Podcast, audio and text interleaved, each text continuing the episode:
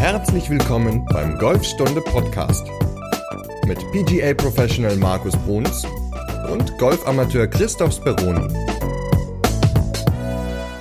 Die 47. Folge vom Golfstunde Podcast. Heute geht es um die Alignment Sticks und zwar, was man alles so mit ihnen anstellen kann. Hi Markus, äh, nee, moin Markus. Mein Gott, jetzt habe ich hier schon den Bremer Slang kurz abgelegt. Ja, kannst auch Hi sagen, ist ja auch in Ordnung. Ja, moin Chris, also erstmal von mir auch herzlich willkommen zur Folge 47. Ja, es geht darum, heute in dieser Folge, was ihr mit den Alignment Sticks alles so für Übungen machen könnt, die euer Spiel verbessern, die euch bei der Ausrichtung helfen und wie man ja diese anwendet, damit der Winter schnell vorbeigeht. Ja, super. Fünf Übungen hast du rausgesucht, ne? Richtig. Fünf Übungen, die ich auch immer sehr gerne im Training verwende. Äh, relativ einfach umzusetzen, sollte nicht zu kompliziert sein. Simple Gedanken, die einmal den Ballflug beeinflussen können oder wo, dass man mit den Sticks den Ballflug beeinflussen kann. Unter anderem aber auch seine Körperbewegung, beziehungsweise auch, dass man, äh, ja, sein, sein, sein Treffmoment verbessern kann. Also wenn ich mit den Sticks den Ballflug beeinflussen will, dann hau ich da, schlage ich aber nicht gegen den Ball. Ne? Das ist dann irgendwie ah, schon wird, was anderes. Das wird ein bisschen schwierig, aber durch die Übung mit den Sticks kann ich meinen Körper so schulen, dass ich dadurch meinen Ballflug verbessere. Ach so. Okay. Okay. Na, bevor wir das machen mit den fünf Übungen, bevor wir damit starten, haben wir wieder ein Feedback bekommen. Und zwar hat uns der Rainer wieder, nee, nicht wieder, also der Rainer hat uns erstmalig eine Sprachnachricht geschickt. Und ich finde es immer sehr, sehr schön, wenn es Sprachnachrichten gibt, weil das ja dann immer ein bisschen lebendiger ist. Ganz genau. Hören wir uns mal an, was uns der Rainer da mitteilen möchte. Hallo Christoph und Markus. Ich wohne und spiele Golf in der Nähe von Pferden an der Aller. Als Vorschlag für einen weiteren Podcast würde ich gerne Tipps zum Spielen bei winterlicher Witterung wie Frost, Schnee, Regen, Matsch und Wind von euch gerne hören. Macht weiter so. Aus meiner Sicht ist euer Podcast einmalig. Ja, Rainer, vielen Dank für diese schöne Sprachnachricht. Ähm, ja, und wir haben uns überlegt, dass wir über dein, dein Thema, über deinen Themenvorschlag dann in der nächsten Folge sprechen würden, werden, in Folge 48 dann und genauer darauf eingehen, weil dann kommen wir dem Winter und dieser richtig matschigen Zeit ja dann doch wieder einen Schritt näher. Ja, und auch vielen Dank für die netten Worte. Also gerade hier, euer Podcast ist einmalig, das geht doch runter wie Schokoladeneis. Ja, als ich die das erste Mal gehört habe, die Sprachnachricht, da wurde mir richtig warm ums Herz. Ja, da freuen wir uns doch immer. Genau, auf jeden Fall. Ja, das heißt, Folge 48 wird matschig. Wie war denn deine Woche ansonsten so? Ja, meine letzte Woche war nicht so matschig, denn das Wetter hier oben war ziemlich gut und ich habe die Gelegenheit genutzt, einige Videos abzudrehen, weil wir haben uns ja überlegt, dass wir ein paar Tests online stellen wollen über verschiedene Launch-Monitore. Genau, da ist jetzt am Montag der erste Testbericht online gegangen und zwar zum Swing Caddy SC300 heißt das gute Stück. Und zwar so ein Launch-Monitor, der ist ja dafür da, um gewisse Daten zu ermitteln, also Schlagdaten in erster Linie. Ballflug ist ja immer so ein bisschen limitiert, sage ich mal, bei den günstigeren Varianten. Und wir haben uns ja jetzt auch dazu entschlossen, jetzt nicht diese Profi-Geräte zu testen, sondern einfach mal so eine Preiskategorie ja unter 600 Euro ungefähr so in der Preisspanne, wie da die Geräte funktionieren. Und da hat der Swing Caddy SC300 den Auftakt gemacht. Und wie war denn da so dein Eindruck? Ja, ich habe den dann verglichen mit meinem Flightscope, was ich immer viel im Unterricht benutze und muss sagen, also der SC300 hat schon sehr gute Werte wiedergespiegelt. Natürlich ist er nicht so ganz hundertprozentig, was die, was die Längenmessung betrifft. Allerdings muss ich sagen, hatte ich teilweise nur drei, vier Meter ungefähr in dem Bereich Unterschied zu dem etwas hochwertigeren Gerät. Ähm, ich muss sagen, der SC300 an sich hat mir gut gefallen, weil er eine Fernbedienung dabei hat. Äh, er hat ja schön klaren Ton der wiedergegeben wird. Wenn man Bälle geschlagen hat, dann sagt dir das Gerät, wie weit du geschlagen hast. Alle anderen Daten darauf musst du dann natürlich dir eben angucken. Weil du hast eine App, entweder auf deinem iPad, also auf deinem Tablet oder deinem, deinem Smartphone, aber du hast auch ein sehr schönes großes Display. was auch auf die Entfernung von der Matte zu dem Gerät, was circa so zweieinhalb Meter hinter der Matte dann steht, ziemlich klar erkennbar ist. Und ähm, ich hatte jetzt sogar einen Schüler, der sich das Gerät schon besorgt hat. Mit dem habe ich das am Wochenende dann auch mal ausprobiert und es hat einwandfrei funktioniert. Es ging sehr schnell zu installieren und die, die App ist ziemlich klar, sehr einfach gehalten. Die wichtigsten Daten sind dabei und ja, aus meiner Sicht sehr empfehlenswert, das Gerät. Ja, und du hast ja in dem Video dann auch gezeigt, wie man damit trainieren kann. Und zwar der Launch Monitor, der zeigt einem ja vor allem immer erstmal die, die Schlagdistanz an. Das heißt, wenn man mit Wedges trainiert, da gibt's ja dann auch so ein Target Mode, ne, dass man Distanzen vorgegeben bekommt und dann kann man halt versuchen, genau diese Distanz zu spielen und bekommt man dann auch Punkte für, je nachdem, wie genau man war. Ne? Ja, genau. Also das finde ich auch ein sehr, sehr gutes Feature, gerade im Bereich für die Schläge, die man dann ins Grün hat auf dem Platz. Also zum Beispiel das Wedge Game, was ja auch immer ein sehr großer Faktor ist, der häufig nicht so trainiert wird, vor allem im Winter, gerade dann, wenn es draußen matschig ist oder es regnet, dann steht man ja doch lieber in der, in der Hütte und schlägt von der Matte unter, unter Dach halt einfach seine Bälle. Und dafür ist der SC300 auch ideal, weil er halt dir anzeigt, welche Distanzen du trainieren kannst. Also 65 Meter kannst du zum Beispiel einstellen. Du kannst aber auch sagen, eine ganz blöde Distanz ist häufig so 35 Meter und dann kannst du diese Distanz trainieren und er sagt dir dann halt immer genau, okay, ich habe 35 geschlagen oder nur 30 oder nur 22 oder so. Also du kriegst darüber ein gutes Feedback und entwickelst dann natürlich auch einen sehr guten Automatismus, für die jeweiligen Distanzen, die du dann auf dem Platz brauchst und kannst sie dann ideal anwenden. Also ein wunderbares Trainingstool, gerade für die Winterzeit, um an den kurzen Distanzen zu trainieren, um dann gestärkt in die neue Saison gehen zu können. Was ja ganz gut ist, dass du zum einen die Zielvorgabe bekommst, aber dann halt auch die Kontrolle, ne? Weil auf der Range, da hat man ja manchmal, sieht man ja dann auch nicht wirklich, ne? War der Schlag jetzt 85 oder 75 Meter? Ja. Das ist ja dann manchmal auch immer ein bisschen schwierig dann zu erkennen, wenn da jetzt nicht gerade zufällig genau ein Ziel ist auf der Distanz. Richtig, genau. Und ja, man kann das halt wunderbar alles auch über eine äh, Fernbedienung steuern, dass man dann mal sagt, okay, 65 Meter meinetwegen, die habe ich jetzt gut drauf, da habe ich von 20 Bällen, 18 in Umkreis von 2-3 Meter geschlagen. Das ist ja schon sehr gut. Und dann kann man einfach mit einer Fernbedienung die Distanzen wieder verändern, dass man dann mal sagt, so jetzt gehe ich mal auf eine höhere Distanz, auf 130 Meter zum Beispiel, wechsle dann natürlich den Schläger logischerweise, gehe dann mal wieder zurück auf kürzere Distanzen, kann auch so sehr schön variieren und immer mal vielleicht nur einen Schlag auf die jeweilige Distanz machen oder halt mehrere, um ein Gefühl für die Länge zu bekommen.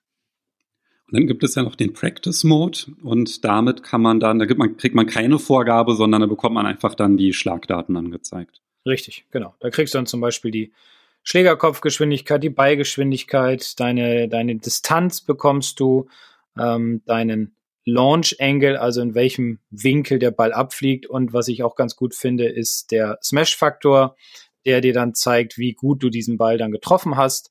Und ja, das sind eigentlich so die Daten, die sehr sein Training effektiv ja, voranbringen können. Wobei bei der Abweichung war es ja so, ne, dass bei den längeren Schlägen wurde die Abweichung absolut dann halt auch größer. Ne? Ich glaube, das waren immer so ungefähr so fünf Prozent war so die maximale Abweichung. Und wenn man natürlich dann lange Schläge trainiert, dann fällt das dann schon ein bisschen stärker ins Gewicht, als wenn man jetzt Kurzspiel, also mit den Wedges trainiert. Genau, ja gut, ich sag mal, wenn man Driver trainiert und fünf Prozent Abweichung bei 220 Meter, ja, okay, hat dann eine Auswirkung auf den zweiten Schlag dann Richtung Grün, aber bei den Wedges ist es dann doch schon sehr gut und ziemlich genau, so auf zwei Meter äh, ist das Gerät genau, dass man dann gerade beim Kurzspielbereich doch sehr gut trainieren kann, um einfach diese Lenkkontrolle zu bekommen. Wenn ich dich gerade in der Strippe habe, bei dem YouTube-Video, da hat auch einer gefragt, ob man den Ton abstellen kann, weil der gibt ja auch per Sprachausgabe immer die Distanz. Konnte man das auch ausstellen, ja, ne? Ja, du konntest ihn leise stellen ich glaube bis eins, muss ich sagen. Ganz aus habe ich jetzt nicht gehabt. Ähm, müsste ich selbst nochmal nachgucken, aber ich gehe davon aus, dass man ihn ausstellen kann, ja. Ja, super, dann kann ich ja gleich noch antworten. Ja. Ja, und falls ihr euch den Testbericht anschauen wollt und auch sehen wollt, wie Markus damit trainiert und die Trainingstipps dazu, da packe ich natürlich den Testbericht wieder in die Podcast-Beschreibung, in die sogenannten Show Notes und dann könnt ihr euch nach der Folge das gerne dann auch mal anschauen. Super. Genau, und bei Golfstunde gibt es ja auch einen Preisvergleich. Das heißt, falls ihr euch das Gerät kaufen wollt, dann findet ihr dort die günstigsten Angebote im Netz. Allerdings würde ich dann auch sagen, ich würde nicht unbedingt sofort zuschlagen, weil wir testen ja noch weitere Geräte und also mein persönlicher Eindruck war, dass es da noch bessere gibt. Ja, es gibt noch den, den Mivo vom, von Flightscope, den habe ich auch schon getestet. Ähm, den finde ich von der Aufmachung her knuffig, sage ich mal, weil er ist sehr klein. Man kann ihn wunderbar, ja, fast so in die Hosentasche stecken, so groß ist der. Und gibt sogar noch ein paar mehr Daten. Ähm, und dann bin ich gerade dabei, den ESB 1 von ähm, Earnest Sports zu testen, aber da bin ich noch nicht so weit, da bin ich gerade in den Anfängen und da will ich noch nicht zu viel zu sagen. Also ich habe ihn ja schon ausprobiert hatte natürlich jetzt nicht den Vergleich mit einem professionellen, darauf kommt es ja dann halt auch an am Ende, deswegen bin ich da sehr gespannt auf dein Urteil. Aber zumindest kann man bei dem Swing Caddy sagen, das, das kann man jetzt schon sagen, der ist so vom Komfort schon der beste. Also ne, die App, die ist super gemacht, so von der Benutzeroberfläche. Dann hat er ein riesiges Display, was man super ablesen kann und ja, wenn man da jetzt halt mit dieser Ungenauigkeit leben kann oder jetzt der Spin nicht ganz so wichtig ist, wobei der auch in der App berechnet wird, dann ist es auf jeden Fall ein ganz gutes Gerät. Ja, also wenn man ganz genau gehen will, dann muss man dann schon so zwischen 15 und 20.000 Euro investieren. Ne? Also dann hat man schon sehr, sehr genaue Daten. Ich meine, es gibt genügend Leute, die das gerne möchten. Das finde ich auch völlig in Ordnung. Aber ich glaube, für den normalen Golfer sind die Geräte, die wir gerade testen, dann doch sehr ideal und auch ziemlich genau. Und wie gesagt, bei dem SC300 hat mir halt, was du auch schon sagtest, gut gefallen, das große Display, die klare App und wie gesagt, dieser, dieser Practice Mode, und dieser Target Mode, wo man dann halt auf die verschiedenen Ziele dann ja, schießen kann, um seine Distanzen zu, zu trainieren. Ja, ich finde es halt auch mal ganz schön, wenn so ein bisschen dieser Spaßfaktor mit ja. reinkommt. Also das ja, das Training wird dadurch interessanter. Ne? Das ist einfach nicht nur Bälle schlagen, sondern du hast halt ein interessantes Training, was du dir selbst geben kannst und ohne dass jetzt irgendjemand dabei ist, mit dem du um verschiedene Dinge zockst und verschiedene Distanzen trainieren willst. Hatte mir letztes Jahr sehr gut gefallen. Ist auch ein kleiner Launch-Monitor von Garmin, das G80. Das war auch ziemlich genau und das hatte dann auch den Vorteil, dass also es war halt wirklich ein schönes Farbdisplay und das war dann halt auch wirklich sehr spielerisch. Also das heißt, wenn du so den Ball geschlagen hast, dann gab es auch diesen Target-Mode, dann war so eine kleine Animation, in der du gesehen hast, wo der Ball, wie nah der sozusagen in dem Zielradius gelandet ist. Das wurde halt sogar animiert dann dargestellt. Oh, cool. Und dann gab es auch die Möglichkeit, weil das ja auch noch gleichzeitig so ein Golf-GPS ist, also wie eine GPS-Uhr, nur halt so als, naja, als einzelnes Gerät. Das heißt, da hat man die ganzen Platzdaten, so dass dann, wenn du auf dem Platz bist, kann er dir die Entfernung anzeigen und den Bahnverlauf und so. Mhm. Und das haben die halt auch integriert, dass man das im Training nutzen kann, dass du im Grunde jeden Platz auf der Welt aussuchen konntest.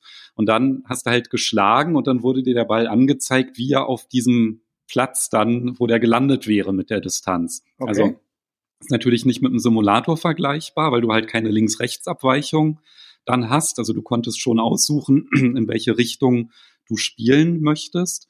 Aber die Schläge waren dann halt auch immer gerade. Ne? Also das ist jetzt keine Golfsimulation, aber wenn es halt darum geht, ich spiele jetzt die Bahn und ich weiß, ich muss den irgendwie, weiß ich, auf 155 Meter vorlegen, damit der gut liegt, dann hast du im Grunde ja in deinem Training so virtuell dann die Bahn noch von deinem Heimatplatz spielen können. Also das war schon ziemlich gut gemacht, fand ich. War eine schöne Idee so fürs cool. Training. Ja, ja, so, so, ähm, so Monitore, wo du dann so ein bisschen die Plätze dann da hast, das ist natürlich als Simulator ist natürlich auch eine coole Sache für, für zu Hause, fürs Heimtraining. Ne? Und wenn man in so Netze reinschlägt, dann kann man das ja ganz gut wiedergeben. Ja, stimmt, ist auch noch eine gute Option. Ja. genau. Ja, cool. Ja, also ihr seht, da kommt einiges, da ist einiges vorhanden, was man wunderbar im Winter auf der Driving Range trainieren kann. Ja, genau. Und mit den Sticks kann man ja auch trainieren. Und da wollen wir ja auf die fünf besten oder auf deine fünf Lieblingsübungen mit den Toursticks eingehen. Was ja. ist denn bei dir deine Nummer eins? Na gut, Nummer eins ist eigentlich das, was jeder so machen sollte. Was ich immer wieder empfehle, ist diese Sticks für die Ausrichtung zu benutzen. Also, dass man ich lege dann immer zwei Sticks hin, einmal einen an die Füße und einmal einen außerhalb des Balles, so dass das Schlägerblatt praktisch zwischen diesen beiden Sticks dann liegt. So kann man immer genau sehen, wohin zieht das Schlägerblatt mit seiner Mitte, beziehungsweise wo ziele ich mit meinem Körper hin. Und ich kann meinen Körper auch an dem Stick orientieren, der praktisch vor meinen Füßen parallel liegt. Das Schöne daran ist auch, dass ich dann eine eine äh, ähm, ja, wie so eine Bahnschiene habe, an der ich mich dann orientieren kann, weil auf dem Platz ist es ja auch häufig oder sieht man häufig, dass der Spieler sich dann doch eher mit den Füßen in Richtung seines Ziels ausrichtet und nicht unbedingt mit der Schlagfläche und sich dann wundert, dass er den Ball vielleicht gerade geschlagen hat, aber der zu weit rechts ist und dann denkt, Mensch, habe ich vielleicht was in der Bewegung falsch gemacht? Dabei lag es wahrscheinlich an der Ausrichtung, dass die Schlagfläche einfach zu weit rechts gezielt hat, weil die Füße auch schon zu weit rechts gezielt haben. Also das ist im Grunde Nummer eins, um einfach äh, ja an der Ausrichtung zu arbeiten. Und dazu gehört dann auch noch, dass man sagt, man kann einen Stick dann mal wegnehmen, zum Beispiel den für die Schlagfläche, dass man dann den Stick über den legt, der an den Füßen liegt, um seine Ballposition zu kontrollieren. Also das heißt, ich baue mir dann praktisch so ein Kreuz auf und mit genügend Abstand zum Ball, so dass ich beim Schlagen des Balles dann diesen Stick, der äh, über Kreuz liegt, nicht treffe und kann dann im Grunde immer schauen, wie weit stehen meine beiden Füße von diesem Stick entfernt. So dass man zum Beispiel sagt, ich sage jetzt mal ein Sandwedge, Pitching Wedge bis Eisen 7, so spielt man ja grundsätzlich eher aus der Mitte der Füße heraus. Da kann man sich dann dran orientieren, dass der Abstand vom linken und rechten Fuß zu dem Stick identisch ist. Ähm, und wenn ich zum Beispiel einen Driver spiele, dann liegt der Ball ja mehr an der linken Innenferse, dass dann der Abstand vom hinteren Fuß zum Stick größer ist als vom vorderen zum Stick, weil da sollte maximal dann noch so eine Ballbreite Platz sein. Das wäre dann eigentlich so Übung Nummer eins, die ich jedem empfehle, um an Ausrichtung und an Ballposition zu arbeiten. Markus, ich glaube, dieser Tipp ist wirklich für alle, die sich Toursticks schon gekauft haben, ziemlich öde, oder? Weil das ist ja, glaube ich, das, was jeder macht, der irgendwie Sticks hat. Das ist so das Einzige, was dann irgendwie so hängen bleibt. Ach ja, ich kann die ja auf den Boden legen. Aber, Aber das, das muss man ist auch ja, wenn man, ja, ich weiß. Aber ich glaube, der Punkt ist, wenn man noch keine Sticks hat, dann ist das auf jeden Fall das, was ganz, ganz viel bringt, wenn man das einfach ins Training einbaut. Deswegen, glaube ich, kann man diesen Tipp auch gar nicht weglassen. Nein, weil also, weil ich sehe es auch immer wieder, dass die Leute diese Sticks haben, sie stecken beide in der Tasche drin und werden halt nur spazieren gefahren. Also, ich meine, ich kaufe mir etwas, damit ich es nutze und deswegen plädiere ich immer dafür, diese Sticks zu nutzen, vor allem bei einigen Übungen, aber als allererstes halt, um zu trainieren, wie, wie ist die Ballposition, beziehungsweise wo stehe ich hin. Und wenn man mal die Gelegenheit, Tourposts zu sehen auf Facebook, in YouTube oder auch beim Masters, vielleicht, dass die Driving Range eingeschaltet wurde ähm, oder dass man die Driving Range sehen konnte. Die meisten haben Sticks vor den Füßen, um an der Ausrichtung zu arbeiten. Und Ian Poulter zum Beispiel, der arbeitet mit beiden, also für Ballposition und Ausrichtung. Also es machen auch die Besten der Besten. Also wenn ich mal wiedergeboren werden sollte, dann bitte als Tourstick eines Amateurgolfers. Da wird man dann immer schön über die Golfplätze gefahren, ähm, wird nie benutzt, in Ruhe gelassen. Das Doch. ist ein Leben. Ne? Es wird schon benutzt als Handtuchhalter. Da hängen die dann das Handtuch. ja, stimmt. Na gut, aber spätestens nach dieser Folge wird das anders sein, weil jetzt kommen, glaube ich, die Tipps oder die Übungen, die wahrscheinlich die meisten dann halt wieder nicht kennen oder einfach vergessen haben, weil ich glaube, bei den Sticks ist ja auch oft so ein kleines Heftchen dabei, was mhm. man mit denen so anstellen kann. Aber das ist dann auch wieder dann so viel, dass man sich dann irgendwie nur merkt, ja, okay, auf den Boden legen, das kriegt man noch hin. Mhm. Was ist denn noch eine gute Übung, die man machen kann. Eine kurze Unterbrechung in eigener Sache. Schau doch mal in die Golfstunde Akademie rein. Dort findest du nämlich zahlreiche Online-Kurse, um dein Golfspiel zu verbessern. Unter anderem natürlich auch mit Markus, zum Beispiel den Drivermeistern. Es gibt auch eine Schnuppermitgliedschaft für 19 Euro. Das ist kein Abo. Das heißt, da kannst du einen Monat lang alle Kurse vollumfänglich nutzen. Und mit dem Gutscheincode Podcast bekommst du sogar 50% Rabatt auf diese Schnuppermitgliedschaft. Schau mal rein, es lohnt sich. Naja, zum Beispiel könnte man auch sein Fade oder sein Draw damit mal ein bisschen trainieren, beziehungsweise die Vorstellung der Schwungbahn. Also wir können ja mal den, den Draw mal kurz besprechen. Das würde dann im Grunde so aussehen, dass die Schlag, also wir haben wieder zwei Sticks, die Schlagfläche zeigt grundsätzlich zum Ziel. Das heißt, die stelle ich also gerade erstmal hin und lege dazu parallel halt einen Stick, dass ich weiß, das ist mein Ziel.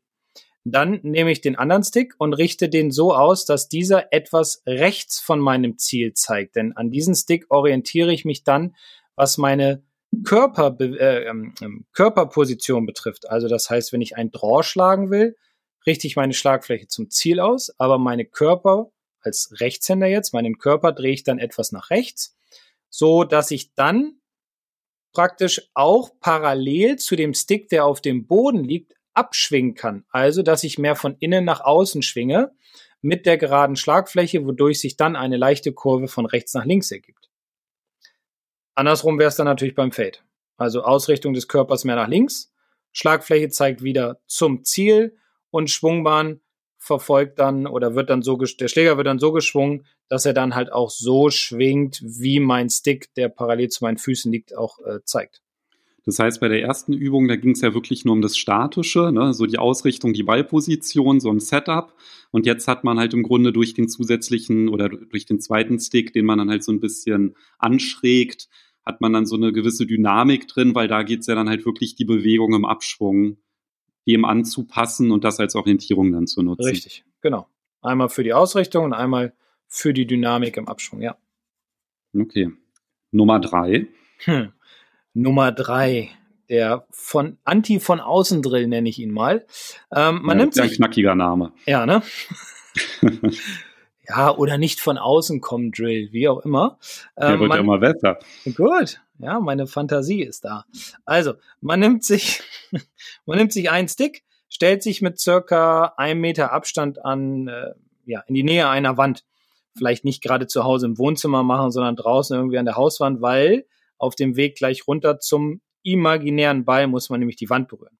So, man stellt sich in seine Ansprechposition, greift diesen Stick so, als wenn es der Golfschläger wäre, hebt ihn ein bisschen hoch, dass man nicht in der Bewegung zum Boden dann im Boden hängen bleibt, weil das könnte ein bisschen wehtun.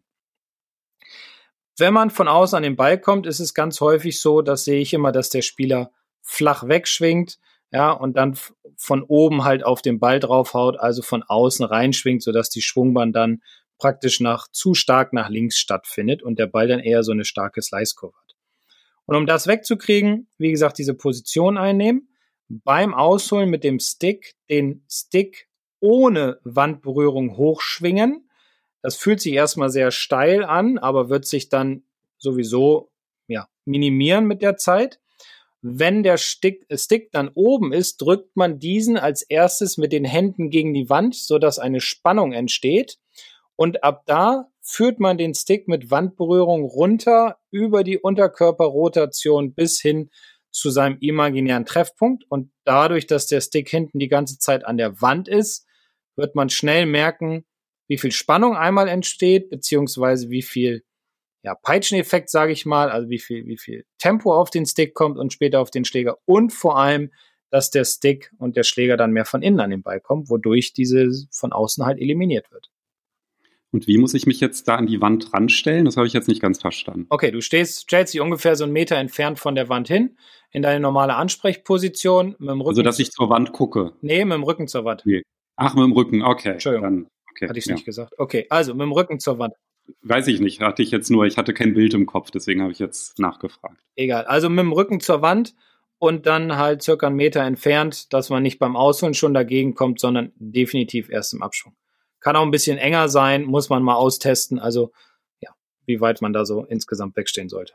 Das heißt, wenn ich mit dem Rücken zur Wand stehe und dann aushole, dann bin ich ja dann im höchsten Punkt an der Wand. Ne? Nein, beim Ausholen bis zum höchsten Punkt die Wand nicht berühren.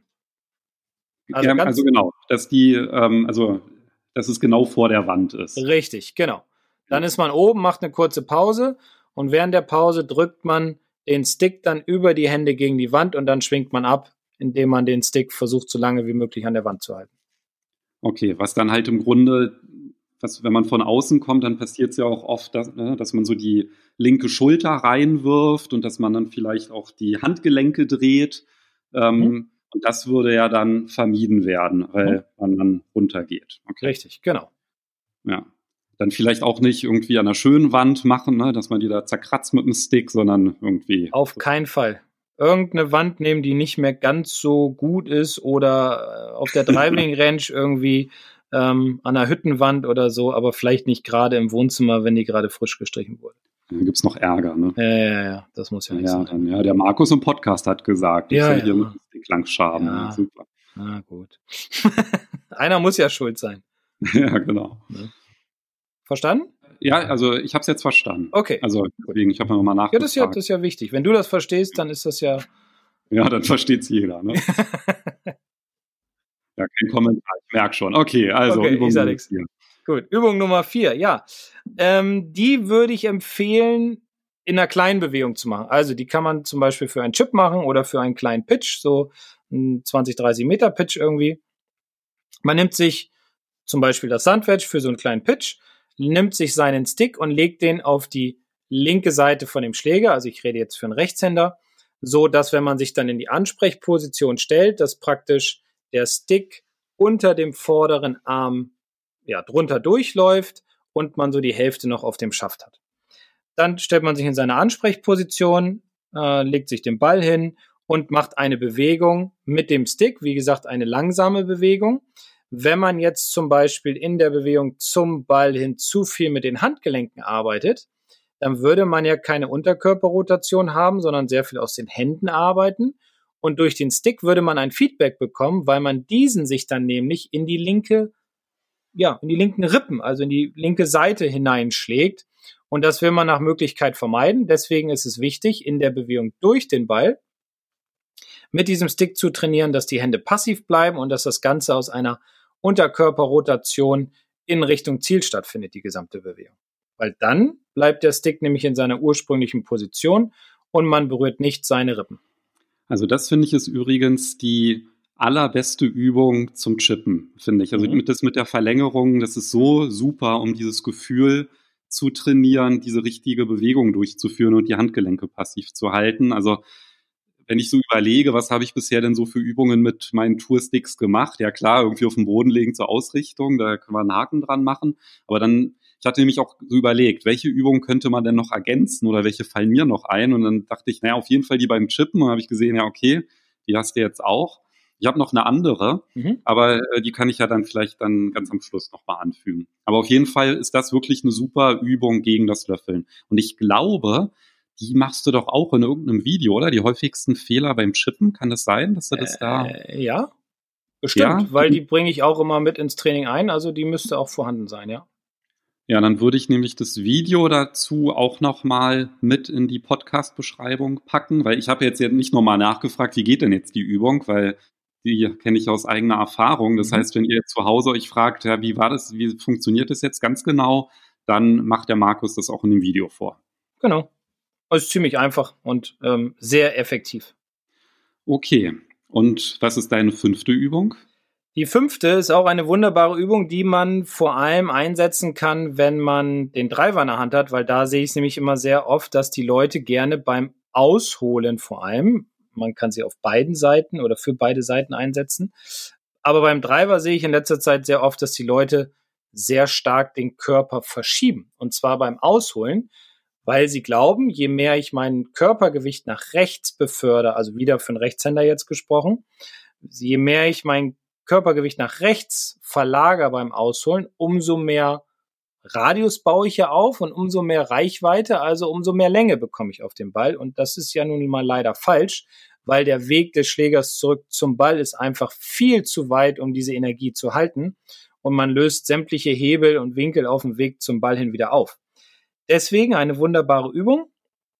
Die kann man sowohl auf dem Rasen machen als auch in der Hütte. Da braucht man dann halt nur noch einen Korb dafür und steckt dann den Stick praktisch von oben in den umgedrehten Korb hinein. Man positioniert den Stick an der hinteren, also für den Rechtshänder rechten Fußseite und versucht nun beim Ausholen seine Hüfte, seine rechte Hüfte so zu drehen, dass man den Stick beim Ausholen nicht berührt. Denn sollte man den Stick beim Ausholen berühren, hätte man die Hüfte ja verschoben und würde nicht mehr so gut drehen, beziehungsweise auch nicht mehr so gut den Schläger Richtung Ball zurückbewegen können. Wichtig ist nur, wenn man den Stick in den Boden steckt, bitte anschrägen, dass die Arme auch Platz haben und dass man nicht am Ende des Sticks dann hängen bleibt und sich dann irgendwelche Schürfwunden am, am rechten Arm dann äh, holt. Also angeschrägt in den Boden stecken oder halt in den umgedrehten Korb hinein so ein bisschen anschrägen, den Stick reintun und dann schön drehen, dass die rechte Hüfte schön nach hinten kommt. Das Gewicht ist sowieso beim Drive auf dem rechten Bein, da braucht man sich keine Sorgen äh, machen. Man hat genügend Spannung dann, man lädt Spannung auf und kann dadurch wunderbar mit Energie zurück zum Ball schwingen. Man kann dieses auch natürlich anwenden, diesen Drill, indem man den Stick auf die linke Seite steckt und da dann halt auch versucht, sein Schieben zu unterbinden, weil wenn man wieder zurückschieben würde, würde man auch den Stick berühren. Dementsprechend muss man auch sehen, dass man da die linke Hüfte in dem Fall gut aus dem Weg bekommt, was auch einen guten Beikontakt fördert, beziehungsweise auch gegen das Löffeln hilft. Bestünde da auch die Möglichkeit, dass, wenn man jetzt zum Beispiel auf der Range trainiert, du hast ja jetzt gerade den Eimer angesprochen, ne, ähm, dass man das da irgendwie versucht so zu verkanten. Man könnte ja auch den Stick einfach so anlehnen, oder? An die, an die Seite der Hüfte.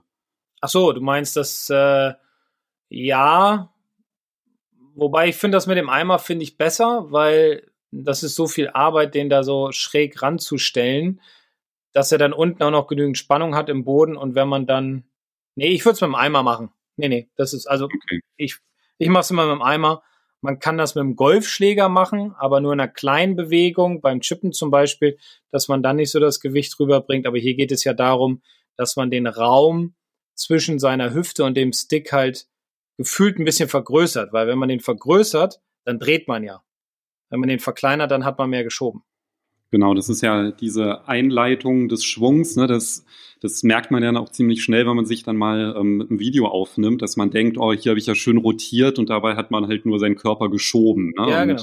Das ist ja dann halt eine schöne Kontrolle. Meine Lieblingsübung, die geht sogar so ein bisschen in die ähnliche Richtung und wäre davon sogar noch eine Ergänzung, was man auch noch machen könnte. Und wie sieht die aus? Ja, die hast du mir sogar gezeigt. Oh. Und zwar Kannst du dich dran erinnern, als ich den äh, trainiert habe, den Abschwung richtig einzuleiten? Ah.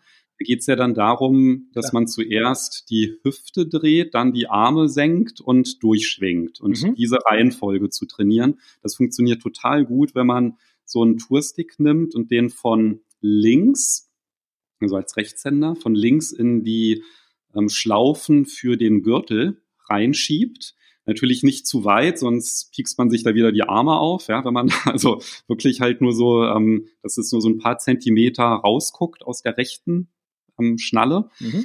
Und dass, wenn man dann im höchsten Punkt ist, dann die Hüfte, dann guckt ja dieser Stick nach links raus und dann kann auch, kann man dann halt ganz gut machen, wenn man dann erstmal so mit der linken Hand den Stick so ein bisschen andrückt weil dann spürt man nämlich, was muss ich denn tun, um den Schwung auch wirklich ähm, mit der Hüfte einzuleiten.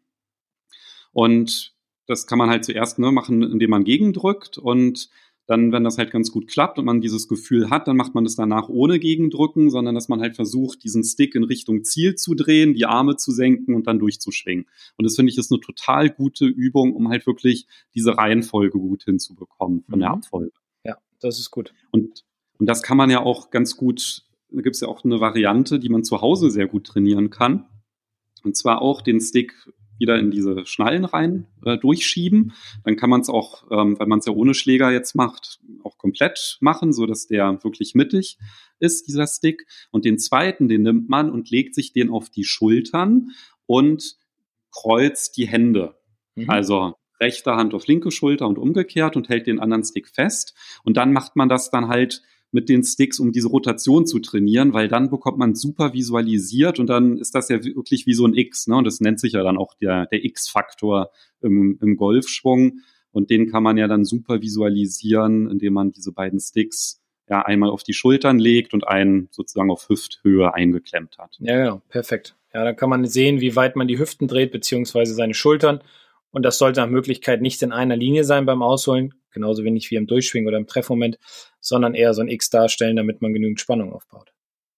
Und das ist ja auch ganz gut, um, wenn man halt schiebt, also wenn man halt merkt, oh verdammt, ja, auf der Range, ich stoße ja immer den Stick weg, weil ich meinen Körper schiebe, dann einfach mal zu Hause diese Übung mit den beiden Sticks machen, weil damit kann man wirklich sehr, sehr gut das Gefühl für die Rotation trainieren.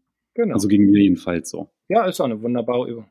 Also Vielleicht nicht unbedingt mit Bällen schlagen, wenn man den Stick in der, zwischen in den Gürtelschlaschen hat, muss man immer ein bisschen gucken, dass man sich da nicht so unbedingt verletzt. Da versuche ich immer das zu vermeiden, aber so fürs Visualisieren und das Körpergefühl ist das schon sehr, sehr gut. Das hast du mir aber nicht gesagt, als ich die Übung gemacht habe. Ich habe hier schön die ah, Bälle geschlagen. Ja. Mhm. Man kann es machen, ich bin da mal ein bisschen vorsichtig, aber man kriegt ja, das ja, schon. Ja, klar. Also das meinte ich ja auch, der darf dann wirklich nur so ein ganz kleines Stück nur rausgucken. Genau. Also, genau. Weil wenn man den jetzt wie zu Hause, ja, so komplett durchschieben und dann fängt man da an, den Abschwung einzuleiten, dann, dann piekst man sich da ganz übel am Ellenbogen. Das ist Ja. nicht so schön. Muss auch nicht sein, ne? Ja, dann sind ja aus fünf sind jetzt sieben geworden. Richtig? Ja, Weil du hast ja auch noch deine zwei Lieblingsübungen mit reingebracht. Aber ist ja gut. das stimmt. Ich, ich hatte eigentlich nur an eine gedacht und das andere war ja nur eine Abwandlung, die man halt zu Hause machen kann. Ja. Ja. Aber ist doch alles gut. Schön. Je mehr, umso besser. So hat man immer was zum Trainieren. Ja, sehr gut. Damit haben wir wieder eine ganze Folge mit Trainingstipps gefüllt. Genau. Das heißt, dass wir uns dann in der nächsten Folge dem Matsch und dem Frost widmen können, Mhm. wie man auf der Runde ja, den, der Witterung trotzt. Ja, ich glaube, da gibt's einige Kleinigkeiten, die helfen können. Da habe ich mir schon was überlegt und da werden wir dann über einige sprechen können, aber das machen wir dann in Folge 48, wenn wir wollen ja die Spannung noch ein bisschen hochhalten. Ja, huiuiui. Ne? Uiuiui. genau, Dann würde ich sagen, bis nächste Woche. genau. Also bleibt gesund und munter und dann hören wir uns in Folge 48. Macht's gut. Tschüss. Ciao.